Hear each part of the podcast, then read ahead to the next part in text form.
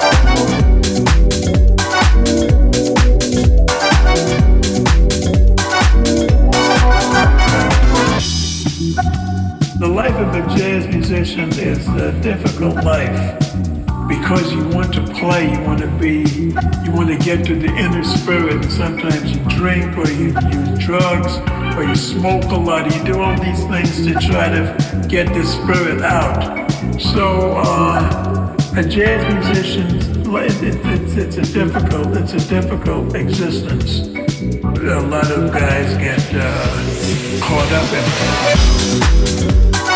in.